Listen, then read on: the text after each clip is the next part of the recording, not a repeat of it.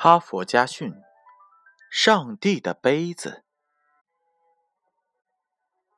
进入日本帝国酒店工作的年轻人，最初都要经过一段全方位的职业培训，然后再根据各自的不同情况被安排到不同的岗位。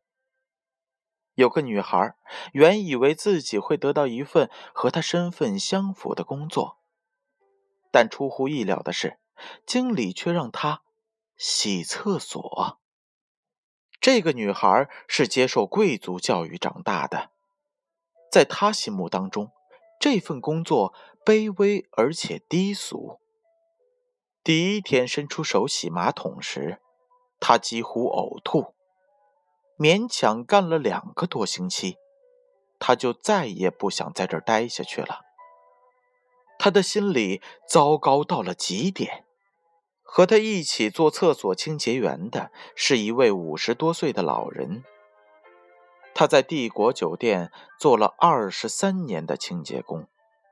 有一天，他看见这位前辈在洗完马桶后，居然伸手从马桶里盛了满满一杯水，当着他的面儿一饮而尽。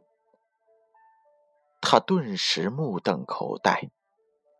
那位前辈却很自豪地说：“你看，经过我的手洗过的马桶，干净的连里边的水都可以喝下去。”这位前辈的举动给他了很大的启迪。从这以后，每一次洗完一只马桶，他就会想：“我可以从中舀一杯水喝吗？”培训的期限到了。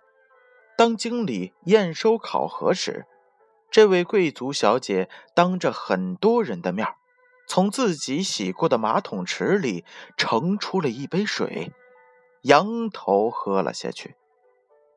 三十七岁以前，他是日本帝国酒店的普通员工，是那里工作最出色的人。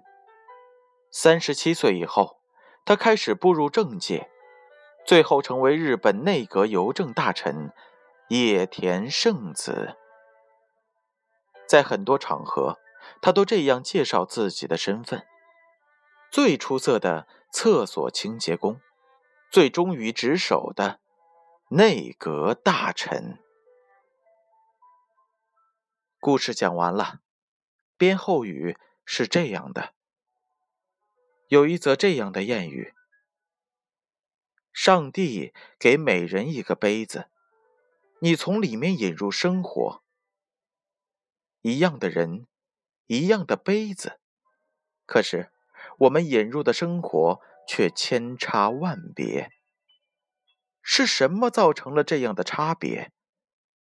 是我们对生活不同的态度。你想引入怎样的一种生活？决定权。在你，而不在杯子。